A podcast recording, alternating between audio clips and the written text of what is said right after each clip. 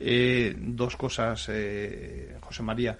El procedimiento de urgencia que habéis aportado y que tiene mucho que decir. Y por otra parte, me interesa mucho la formación, la formación de los letrados para que, por una parte, prescriban, es decir, para que sugiramos que en efecto sea una solución correcta y para que sepamos hacerlo también, ¿no? El procedimiento de urgencia es un es una eh, digamos un, sistema eh, rapidísimo por virtud del cual tú puedes obtener un laudo en un periodo cortísimo de tiempo.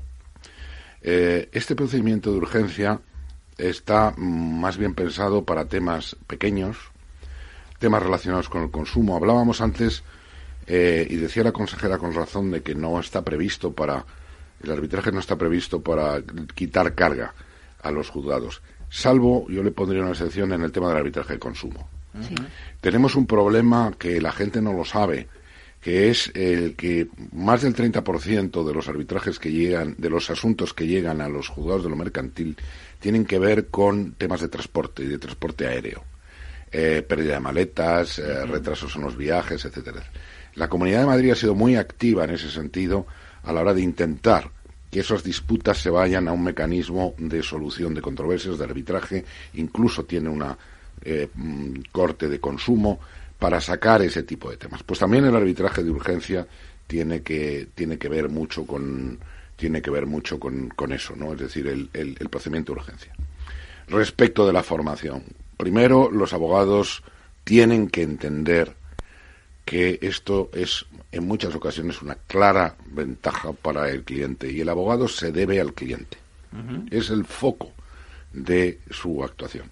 Y por tanto, tener una resolución eh, en un periodo inferior, en el arbitraje doméstico es así, de un año, es algo mm, fantástico, que luego se ejecuta, eh, se ejecuta igual que las sentencias y por tanto tienen que entender que eso es un clarísimo beneficio para su cliente. Es una ventaja. Una auténtica ventaja. Y luego tenemos que formar a los que quieren ser juzgadores. Porque el, arbitraje al final eh, vivirá si es creíble, si los laudos son buenos. Si los laudos son malos, la gente dirá, pero bueno, ¿para qué me voy a este mecanismo donde hay que pagar a los árbitros?